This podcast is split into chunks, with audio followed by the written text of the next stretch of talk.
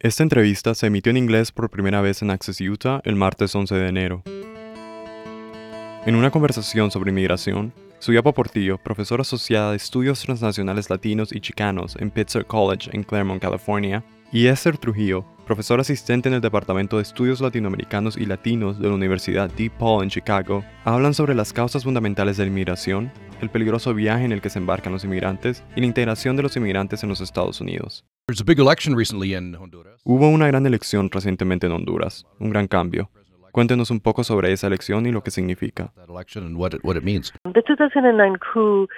El golpe de Estado 2009 que se ejecutó bajo la supervisión de Hillary Clinton y la administración de Barack Obama, el primer golpe de Estado en el siglo XXI, fue un golpe de Estado violento. Hubo más de 4.000 violaciones de derechos humanos, de derechos civiles y alrededor de 2.000 violaciones de derechos humanos solo en la ejecución del golpe de Estado. Sin embargo, la administración en ese momento no quería admitir que era un golpe de Estado. Entonces, lo que hizo fue lanzar todos estos problemas en el país, incluida la corrupción incluida una especie de espacio para que floreciera el narcotráfico bajo el Partido Nacional de Honduras en ese momento. Y, por supuesto, en el 2011 comenzamos a ver un aumento en la migración de Honduras cuando ocurrió el éxodo. Aunque la mayoría de la gente lo registra en el 2018, realmente comenzamos a verlo en el 2011, que fue uno de los años más violentos desde el golpe de Estado en el 2009. Números que aumentaron y que luego llevaron a los dramáticos eventos del 2018, como se vieron en las caravanas. Entonces, que el Partido Libertad y Refundación tome el poder significa un cambio en la administración, en la forma en que van a llevar las cosas. La presidenta electa, Xiomara Castro, ha propuesto una agenda socialista demócrata, una especie de agenda muy clara sobre los derechos de las mujeres y los derechos de las mujeres a elegir, así como los derechos LGBTI. Uno de los problemas que creo que tenemos en los Estados Unidos para comprender cómo o por qué la gente se va es que tendemos a imaginar la región como este borrón geopolítico. Incluso en nuestra política, las administraciones presidenciales recientes se han referido a la región como el Triángulo Norte.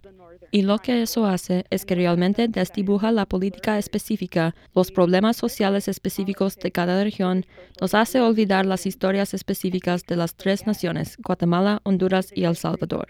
Cada nación tiene su propia historia, tiene su propia relación con los Estados Unidos, tiene sus relaciones muy específicas entre sí y por supuesto hay historias de colonización que se remontan a siglos atrás que configuraron las situaciones actuales de esos países. ¿Cuáles son las razones por las que la gente se va y trata de tomar ese viaje, a menudo un viaje peligroso?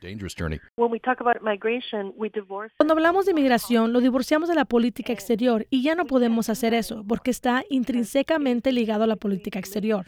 Hablamos de inmigración, especialmente en los Estados Unidos, como un problema interno cuando en realidad es un problema de política exterior transnacional y deberían ser cosas que se negocien entre naciones.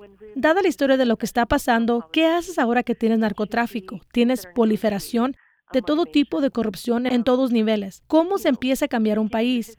¿Cómo consigues que los seres humanos normales confíen en las entiendas del gobierno? La gente sigue migrando a los Estados Unidos. Sí, esto no es solo un problema centroamericano. La gente está migrando por todo el sur del mundo. Si miras a África, si miras a Asia, si miras a América Latina, esa es una dinámica que está sucediendo todos están en movimiento.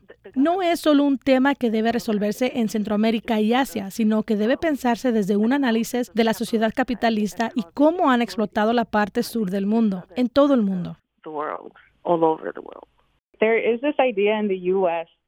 Existe esta idea en los Estados Unidos de que los hijos de los inmigrantes se convertirán en estadounidenses y también ha surgido una conversación sobre los latinos en particular que no se vuelven tan estadounidenses como los demás. Quiero retroceder en eso y realmente sugerir a los oyentes que reformulemos nuestra forma de pensar sobre lo que significa ser estadounidense en los Estados Unidos. Hay muchos de nosotros con diferentes antecedentes y algunos de nosotros somos personas que venimos de estas generaciones.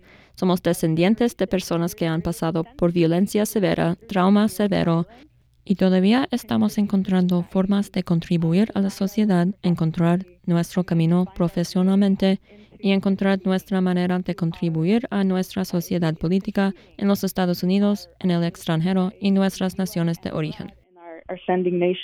Para escuchar la entrevista completa en inglés, visite upr.org. Para Utah Public Radio, soy Manuel Girón.